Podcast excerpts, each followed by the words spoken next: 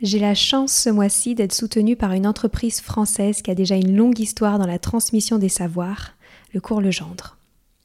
On connaît souvent Cours Legendre pour le sérieux de son offre de soutien scolaire ou ses cahiers de vacances. Je vous parle aujourd'hui de son école à distance.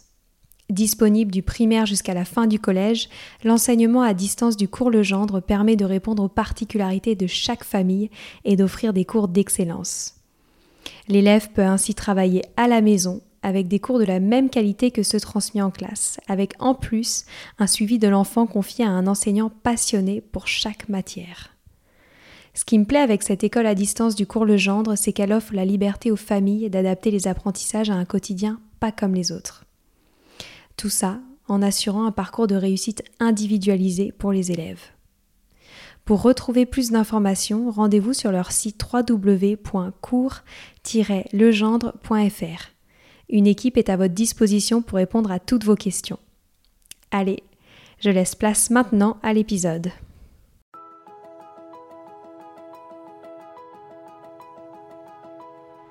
Bonjour à tous, ici Stéphanie, c'est moi, et Sylvie Descleb pour un nouvel épisode du podcast Les adultes de demain. Les adultes de demain, c'est un échange autour de l'éducation et la parentalité pour éduquer autrement. C'est aussi un livre qui s'intitule Offrir le meilleur aux enfants aux éditions Atier. Vous trouverez le lien sur notre compte Instagram et sur notre site internet lesadultesdedemain.com.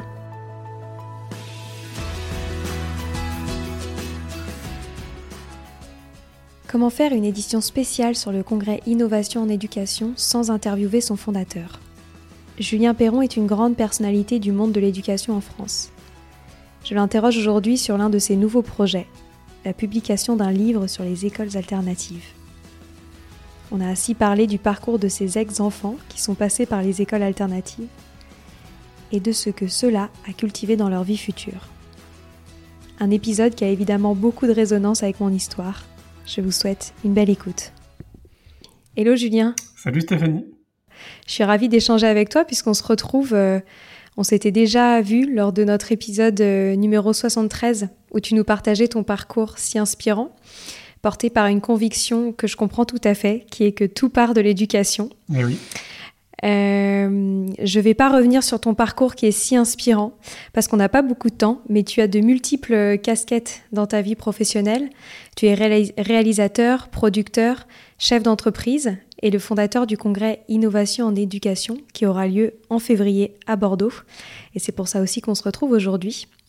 Mais tu viens aussi de publier un nouveau livre disponible à partir de janvier qui s'appelle Quel avenir pour mon enfant après l'école alternative? Je trouve le sujet passionnant. Est-ce que tu pourrais nous dire pourquoi tu as décidé de traiter de ce sujet?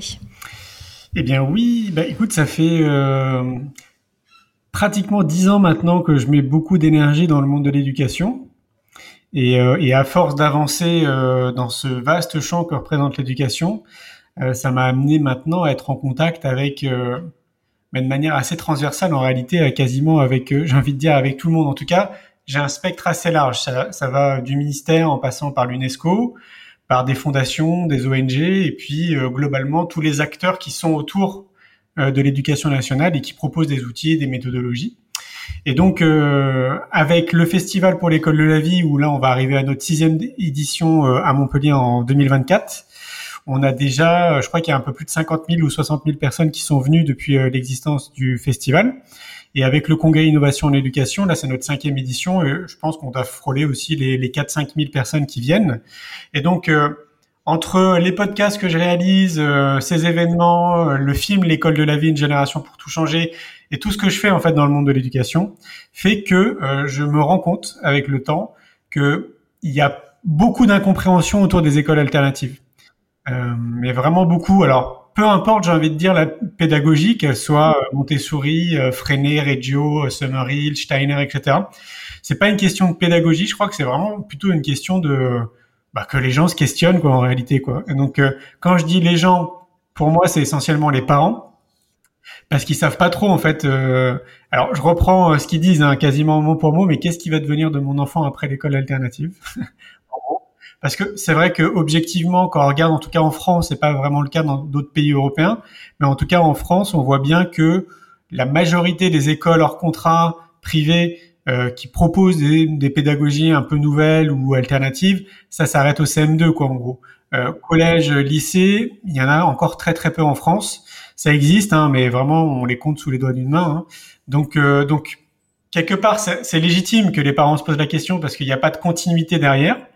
S'il y a une continuité, bah, une fois de plus, c'est assez rare. Ça dépend de là où tu trouves. Si tu as la chance qu'il y ait un collège ou un lycée qui, qui puisse prendre la suite, quoi, en gros. Et donc, euh, il y a plusieurs questions. Il y a la question, donc, est-ce que mon fils va réussir ou ma fille va réussir à s'adapter après euh, au collège ou au lycée? Euh, Pourquoi ça coûte cher, les écoles alternatives? Pourquoi c'est pas accessible à tout le monde? Il y a aussi, je trouve, beaucoup de... il y a certaines écoles et certaines pédagogies qu'on pourrait qualifier de mouvements sectaires, comme la pédagogie Steiner, par exemple. Tout cas les médias euh, s'acharnent un peu sur cette pédagogie, quoi. Alors que bon, bah, au final, c'est n'importe quelle pédagogie. On pourrait très bien citer Montessori, par exemple. On pourrait très bien se dire que, imaginons, on prend 10 écoles Montessori et on pourrait se rendre compte que dans chaque école, c'est complètement différent. Et pour un seul, un seul et même élève, ça pourrait ne pas se passer bien pour lui dans, euh, je sais pas, 8 écoles Montessori sur 10, par exemple. Parce que c'est dépendant du directeur, de la directrice, du corps enseignant, euh, de plein de paramètres en réalité. Donc c'est même plus dépendant de, du statut d'école alternative, mais de l'humain. Donc on pourrait le transposer aussi aux écoles publiques finalement. Donc voilà, il y a plein d'incompréhensions. Il y a les médias qui s'emparent de ça, certains médias, et qui transforment aussi un peu les choses. Et donc euh, du coup, nous, on s'est dit, alors quand je dis nous, c'est avec euh, Progressive Media, c'est l'agence avec laquelle on s'est associé pour éditer le magazine papier Innovation en éducation. Donc là, on avait déjà notre douzième numéro, et puis ensemble, on fait beaucoup de brainstorming.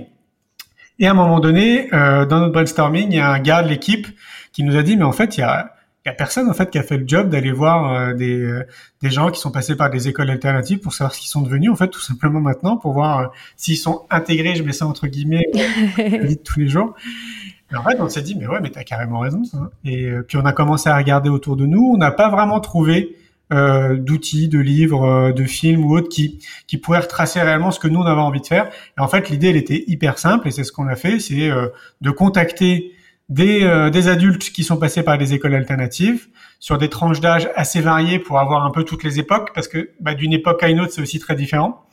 Donc là ça varie de 20 ans jusqu'à 60 ans pour la plus ancienne. Et donc euh, donc voilà donc en fait on a fait un appel à, à témoins. On a contacté euh, les 7000 abonnés du magazine Innovation et Éducation, puis notre base de données, on, a 120 000 personnes qui nous suivent. Et puis voilà, on a reçu un, un paquet de personnes qui nous ont dit en fait être passées par des écoles alternatives. En fait, là, une difficulté pour nous, ça a été de choisir au final, parce que je sais plus bah on en avait, mais on en avait beaucoup. Et, euh, et on s'est même questionné, on se disait, bon, est-ce qu'on fait un livre avec, par exemple, 100 retours d'adultes? Et c'était trop challengeant en réalité de faire un bouquin là-dessus, parce que déjà, rien que pour 15, on en a sélectionné 15, rien que pour 15, ça nous a pris un an pour euh, faire les interviews, après pour les traduire à l'écrit aussi. Euh, pour que ce soit vraiment le reflet en fait de ce qui s'est euh, de ce qui s'est dit. Donc euh, on, on s'est contenté, j'allais dire, de 15 profils, mais qui sont pour nous vraiment le bah, j'ai envie de dire de ce qu'il y a de mieux pour des personnes qui se posent des questions parce que c'est on est en plein dans la réalité, on est en plein dans l'expérience. Mm. C'est des gens qui ont vécu chacun des trajectoires de vie très différentes, avec des parents différents, des écoles différentes, des pédagogies différentes. Donc je pense que c'est vraiment là pour le coup à chacun après ce livre de se faire sa propre opinion et c'est le but. L'idée, c'est voilà, 15 trajectoires, 15 trajectoires différentes euh, d'adultes qui sont maintenant euh, intégrés, je le remets entre guillemets, euh, dans la vie professionnelle. D'ailleurs, parmi les 15, il y a quand même l'ancien directeur de Primagaz, qui lui est passé par une pédagogie freinée à l'époque. Et donc, donc voilà. Donc, et puis on a voulu rassurer aussi les gens, parce que quand je dis rassurer, tu vas comprendre, c'est que on a l'impression de notre prisme qu'il y a encore beaucoup de personnes qui pensent que les, les parents ou les élèves qui vont dans les écoles alternatives, c'est des babas cool, ou des gens, tu sais, qui s'habillent euh, pas comme tout le monde. tu vois ce que je veux dire? En fait, on a voulu rassurer tout le monde justement parce qu'on a filmé, donc c'est des interviews que j'ai réalisées filmées dans des studios, et on a voulu justement les filmer pour montrer aussi bah, à quoi ils ressemblent en fait ces gens, quoi. Et on voit bien que c'est des gens tout à fait normaux, euh, toi et moi. Euh, donc ça aussi c'était important. Euh, voilà, on réfléchit aussi pourquoi pas après à faire un, format vidéo parce que bah, interviews aussi qui ont été filmées. Puis j'en ai fait plus en fait d'interviews, il y en a 25, donc on les a pas toutes mises. Euh, j'ai même interviewé d'ailleurs des personnes qui sont passées tout simplement par des pédagogies classiques, hein, par l'éducation nationale, mais qui à travers leur trajectoire très rapidement sont sortis de l'éducation nationale pour créer en fait leur entreprise, pour créer quelque chose Euh, bah, Victoria Guillaumont, euh, que tu as interviewé, en fait partie notamment. Et puis il y en a d'autres comme ça, Rebecca Sfedge et d'autres personnes que je connais. Où, pour moi, c'était intéressant aussi de les interviewer parce que même si tu passes sur les bancs de l'éducation nationale, à un moment donné, il y en a certains qui sortent de là et qui créent en fait leur propre vocation et qui créent leur vie de rêve. Et ce mm. qu'on veut à travers le livre, après l'école alternative, euh, quel avenir pour mon enfant, ce qu'on souhaite, c'est aussi montrer que finalement, il n'y a pas de trajectoire idéale euh, moi, ce que, ce que j'aimerais en fait dans, dans le futur, c'est qu'on puisse justement avoir le choix, que, euh, que ce soit les enseignants ou euh, les particuliers, puissent à un moment donné, donc toujours dans le cadre de l'école publique, hein, évidemment, parce que à mon sens, les écoles alternatives, c'est pas du tout la solution, parce qu'on voit bien que le modèle économique répond à une partie de la société. Hein, on dit très souvent que c'est élitiste, et c'est vrai, en fait, il y a vraiment une partie de la société, de la, des couches sociales qui peuvent se le payer. L'idéal, ce serait de ramener tout ça au sein des écoles publiques et donc que les écoles, que dans les écoles publiques, on puisse choisir. J'ai envie de dire que même pour les créateurs euh, d'écoles, c'est même un projet professionnel qui est d'une complexité extrême, euh, même pour trouver son business model, etc. C'est vrai que pour tout le monde, c'est un modèle qui est, je trouve, très compliqué. Oui, puis toi, tu es bien placé pour le savoir hein, avec ta maman. ouais, c'est ça, c'est pour ça que je dis ça. Mais oui, c'est clair, c'est hyper difficile. Alors moi, j'ai une idée, mais en fait, cette école, moi, je l'ai pas encore euh, créée mais c'est encore plus challengeant. En fait, mon idée pour faire baisser les coûts, ce serait qu'il y ait un centre de formation pour les enseignants en plus, un centre de formation pour les parents, et pourquoi pas un centre de connaissance de soi, tu sais, pour tout le monde. Parce que dans les centres de formation, si on se débrouille bien, qu'on arrive à avoir un agrément, un numéro de formateur, on peut faire passer donc des formations, et donc du coup, c'est des sous en plus qui rentrent dans l'école, et donc du coup, ça permet aussi après de baisser les coûts pour les parents. Mais bon, là, je te laisse imaginer, c'est qu'il faut gérer en plus un centre de formation pour les enseignants, pour gérer le centre de formation. Enfin voilà, c'est plus complexe. Il y a des écoles déjà qui le font, hein, qui, euh, qui se sont basées en fait sur ce principe-là. Ça a l'air de fonctionner, mais c'est vrai que c'est, on n'est plus dans la gestion d'une école qui déjà en elle-même nécessite un temps, une énergie colossale. Quoi. Ben ouais, c'est ça. Et j'aimerais bien savoir euh, quelle découverte tu as faite en particulier à travers euh, ces témoignages. Donc toi, tu connais bien quand même euh, ce système des écoles alternatives, mais est-ce que tu as découvert des, choses particulièrement intéressantes? Bah, Sans trop spoiler le, livre, pour moi, ce, que, ce qui est ressorti et ce qui est dingue en fait quand j'ai interviewé les gens, parce que bah, évidemment, c'est des personnes qui se connaissent pas, c'est la notion de liberté. Et bon, je m'attendais à rien hein, en, les, en les interviewant, c'était, mais vraiment ça, c'est sorti, c'est fou. Et chacun, là maintenant, en tant qu'adulte, cultive vraiment cette liberté. Comme, euh, comme un don précieux. Ils ont tous retenu ça dans toutes les pédagogies différentes. Que, bah, par exemple, quand je parle de liberté, ça va être le contact avec les enseignants, qui va être beaucoup plus fluide et beaucoup plus facile, et donc les enseignants plus accessibles. Euh, ça va être euh, dans leur façon et leur pédagogie pour apprendre, leur méthodologie d'apprentissage. Ça va être à plein de niveaux. Il y, en a beaucoup aussi qui disaient dans cette notion de liberté d'avoir de, comme s'il y avait une continuité entre ce qui vivait à l'école et ce qui vivait à la maison, comme si les deux étaient impliqués. Et donc, euh, dans le cocon familial, ils avaient le, sentiment, quand ils allaient à l'école aussi, de, ressentir aussi euh, ce, côté famille, tu sais, euh, l'école, qui, euh, bah, faut pas se voiler la face, on le ressent pas quand on va à l'éducation nationale. Enfin, dans, les écoles traditionnelles, c'est pas du tout ce qu'on ressent. Ça, c'est vrai que ça, c'est ressorti quand même beaucoup de fois. Et qu'est-ce qu'il y a d'autre euh, Bon, bah, après, s'il y a un troisième point qui est évident, c'est cette notion de connaissance de soi, qu'on peut appeler aussi de savoir-être. Et ça, alors, ça, ça aussi, c'est dingue parce que vraiment, tout le monde l'a dit, bon, chacun avec euh, ses mots, hein, mais le fait de se connaître assez tôt les a amenés, en fait, à, à vraiment choisir, j'allais dire, beaucoup plus facilement. Et donc, in fine, pour certains, et c'est quasiment 80%, ils passent de, de l'école alternative après donc au collège ou au lycée, donc euh, école traditionnelle. Et quand même beaucoup, 80% disent qu'ils ont une certaine facilité après à s'adapter dans le système. Euh, certains avec des difficultés, mais au final, euh, tout ce qu'ils ont appris dans ces écoles alternatives les amène vraiment à mieux se connaître et donc du coup à mieux s'adapter. Et puis bah, surtout après dans leur trajectoire professionnelle en tant qu'adulte, à savoir quand même de, de, manière beaucoup plus précise ce qu'ils ont envie de faire. Ouais. Euh, alors, soit ils créent leur activité, soit ils mhm. tendent dans des entreprises qui donnent du sens, mais il y a toujours quelque chose qui est rattaché à leurs propres valeurs, au sens, euh, à l'écologie aussi, à l'environnement. Euh, ouais, il y a vraiment plein de prises de conscience en réalité. Et ce qui est intéressant d'ailleurs, c'est que ça rejoint un de mes postulats de départ que tu disais en intro, comme quoi tout part de l'éducation. Et, euh, et je me rends compte de plus en plus, mais j'avais ce constat il y a dix ans en arrière, qu'on est vraiment face à des phénomènes euh, sociétaux qui sont quand même de plus en plus compliqués, euh, voire très anxiogènes pour une grande partie de la population. Et si on a envie de répondre là aux futurs enjeux hein, de, tous les niveaux, hein, santé, éducation, euh, environnementale, politique, etc., on a vraiment besoin d'avoir des, des, enfants en fait qui réfléchissent de manière très différente de ce que nous on réfléchit à l'heure actuelle.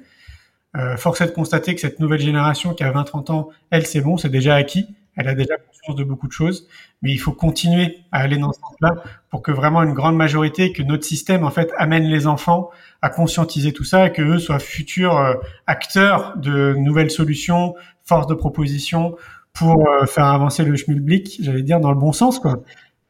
Là encore, je regardais, euh, je sais pas si tu les as vus, il y a trois trois bons reportages de Cyril Dion sur Arte qui s'appelle Un nouveau monde, très intéressant c'est un peu son combat quand même en tant que militant hein, depuis 15 ans de tirer la sonnette d'alarme. Hein, depuis 15 ans, et il essaye avec euh, tous les outils, hein, en écrivant des livres, en donnant des conférences, en étant invité sur des plateaux télépolitiques, euh, en faisant des films. Enfin voilà, il essaye à tous les niveaux depuis 15 ans. Ça y est, maintenant, on commence à s'en rendre compte de plus en plus qu'effectivement, il euh, faudrait peut-être arrêter de trop polluer notre planète et euh, revenir à une agriculture plus, plus raisonnée, les arbres, etc. Mais il y a encore beaucoup de travail de sensibilisation et je le rejoins beaucoup en fait sur ce qu'il fait parce que ça part encore là pour moi une fois de plus de l'éducation et c'est ce qu'il dit dans, un de ses troisième volets, c'est plus on va amener les enfants à être sensibles à la nature, plus on va les amener à vivre des expériences dans la nature, à tu vois, vraiment en contact avec la nature et plus bah, ils vont être sensibles à elle, plus ils vont la protéger et plus bah, ils feront des, des, actions aussi, je pense, pour aller dans ce sens-là. Donc euh, ouais, on a on a des enjeux qui sont très importants et pour le moment, il y a une grande partie des écoles alternatives qui répondent à tout ça. Je dis une grande partie parce qu'on ne peut pas mettre tout le monde dans le même lot. On voit bien que l'école traditionnelle tend de plus en plus aussi dans cette direction, mais pas assez vite. On a besoin que ça aille beaucoup plus vite parce qu'on voit bien que ça va très très vite tout autour de nous. Et c'est vrai que notre système éducatif, lui, est très lent. Euh, c'est une super nouvelle hein, parce qu'on on avance vraiment dans la bonne direction, mais c'est encore trop lent. Quoi. Il faut donner encore un petit coup de boost pour que ça aille beaucoup plus vite. Ça, c'est clair. Est-ce que tu as eu l'impression, quand tu as interrogé euh, toutes les personnes qui ont participé à ton magnifique projet, que souvent le choix de l'école alternative avait été fait comme un choix de dernière chance, de seconde chance Je te demande ça parce que nous, c'est un constat qu'on avait, euh, bon, c'était à l'époque où, mes parents avaient créé leur école, donc euh, moi c'était il y a 15 ans, et c'est vrai qu'on avait souvent l'impression que les parents se retournaient vers les écoles alternatives parce qu'il y avait eu un échec avec le modèle traditionnel. Est-ce que tu as l'impression que c'est toujours le cas aujourd'hui? Ah ouais, oui, oui, j'entends beaucoup ça. Hein. D'ailleurs, que ce soit de la part des enseignants euh, que de la part des parents. Hein. Ouais, c'est vrai. Il y a beaucoup d'enseignants qui quittent aussi le système pour créer des écoles alternatives parce qu'ils sont plus du tout en accord avec euh, le système. Alors, les proportions, je ne les connais pas. Euh, Mais force est de constater, si tu me dis que toi, ça date d'il y a 15 ans, que ça n'a pas vraiment évolué, j'ai envie de dire, dans le bon sens. même si je suis optimiste et positif, et je vois bien, d'ailleurs, pour pour parler des enseignants, de mon prisme et en étant hyper synthétique, j'ai l'impression qu'il y a au moins 50% des enseignants de l'éducation traditionnelle qui essayent des choses, tu vois, qui se passent un peu en tant que chercheurs et qui vont se former à l'extérieur en fait et qui testent des choses dans leur classe. Et puis il y en a encore 50% qui sont pas encore prêts pour X raisons. Euh, faut pas l'en vouloir, hein. c'est comme ça en fait, c'est une question de conditionnement, mais ils y viendront, je pense. Donc 50% euh, d'enseignants qui vont dans le bon sens ça va inspirer aussi les autres, forcément, ça sème des graines. Donc moi, je vois plutôt ce côté-là. Mais c'est vrai que, et pour les écoles alternatives qui se créent, et pour les écoles alternatives dans lesquelles on va mettre des enfants euh, quand on est parent, souvent quand même encore à l'heure d'aujourd'hui, c'est parce que on trouve pas de solution auprès des écoles traditionnelles.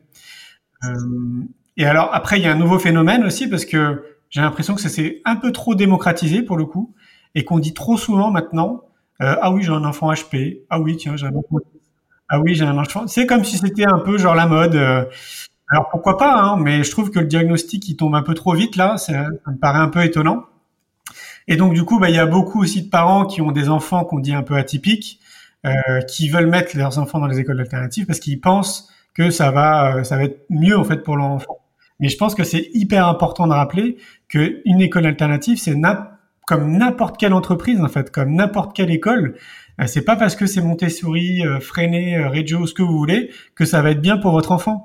là où il faut s'attarder, c'est sur vraiment sur le directeur ou la directrice, l'équipe pédagogique, prendre le pouls, faire appel à son intuition et voir en fait si les gens sont sont bien en fait tout simplement si, c'est des gens bienveillants, empathiques, s'ils sont bien formés, etc. Quoi. Ouais, je suis d'accord avec toi. Ben, on le voit d'ailleurs avec les écoles Montessori, où en fait, il n'y a pas vraiment besoin d'avoir un label à proprement parler pour monter une école Montessori. Donc c'est vrai que... Bah oui, c'est ça. Tout se base sur l'humain. Alors après, ce qui, ce qui est peut-être un petit peu mieux, euh, c'est que maintenant l'État se mêle un peu de tout ça, et que pour créer une école alternative, il faut être euh, adoubé par l'État maintenant. Je dis maintenant parce qu'il y a encore quelques années en arrière, il suffisait de créer une association et on pouvait créer une école alternative. Donc ça, à mon sens, ça a laissé la place à n'importe qui, quoi, en gros, pour créer une école. Bon, bah maintenant c'est un peu plus réglementé. Je ne sais pas si ça arrange les choses, mais peut-être ouais. ça permet de limiter un peu la casse. Hmm. C'est possible. Mais, hmm. euh, mais bon, enfin, si on regarde bien le projet, ils ont décidé de faire ça parce qu'ils ont estimé qu'il y avait trop d'écoles qui formaient des djihadistes. Oui, euh, oui. Donc ils ont mis tout le monde dans le même lot.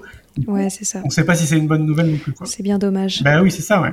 Notamment pour l'instruction en famille. J'allais en parler justement pour l'instruction en famille, mais ouais, c'est clair. Surtout que ça concerne pas énormément de familles sur notre territoire, hein, d'avoir euh, légiféré autour de ça. C'est, enfin, pour moi, c'est, c'est un grand n'importe quoi. On arrive déjà à la fin de cet échange. Est-ce que tu aurais un dernier message à faire passer autour du prochain congrès que tu organises? Bah, Oui, de venir. de venir parce que euh, mais comme je le dis chaque fois pour les événements qu'on organise, c'est que oui, la programmation est super intéressante. Euh, les, les, exposants qui sont sur place aussi, il y en a une vingtaine, ils sont aussi super intéressants. Mais pour moi, en fait, ce qui est le plus intéressant, c'est toutes, toutes ces personnes qui viennent. Et donc là, alors, je trouve ça très intéressant cette année, c'est assez particulier parce qu'il y a beaucoup de personnes qui viennent des pays de l'étranger, beaucoup plus que les années précédentes.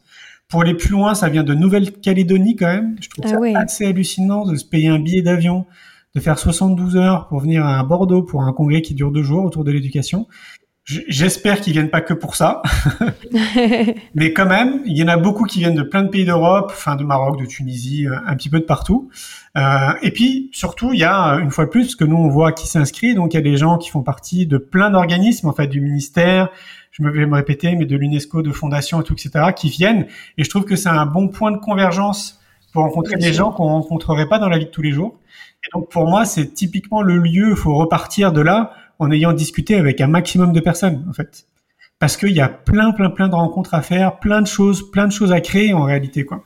et donc euh, venir juste pour assister aux concerts, aux conférences et ne pas être un minimum sociable pour discuter avec toutes ces personnes qui sont présentes sur place, pour moi, c'est passer totalement à côté, à côté du congrès en réalité. Ouais. Donc, euh, c'est que deux jours dans l'année et c'est assez rare de se rencontrer en fait dans des lieux comme ça. Quoi.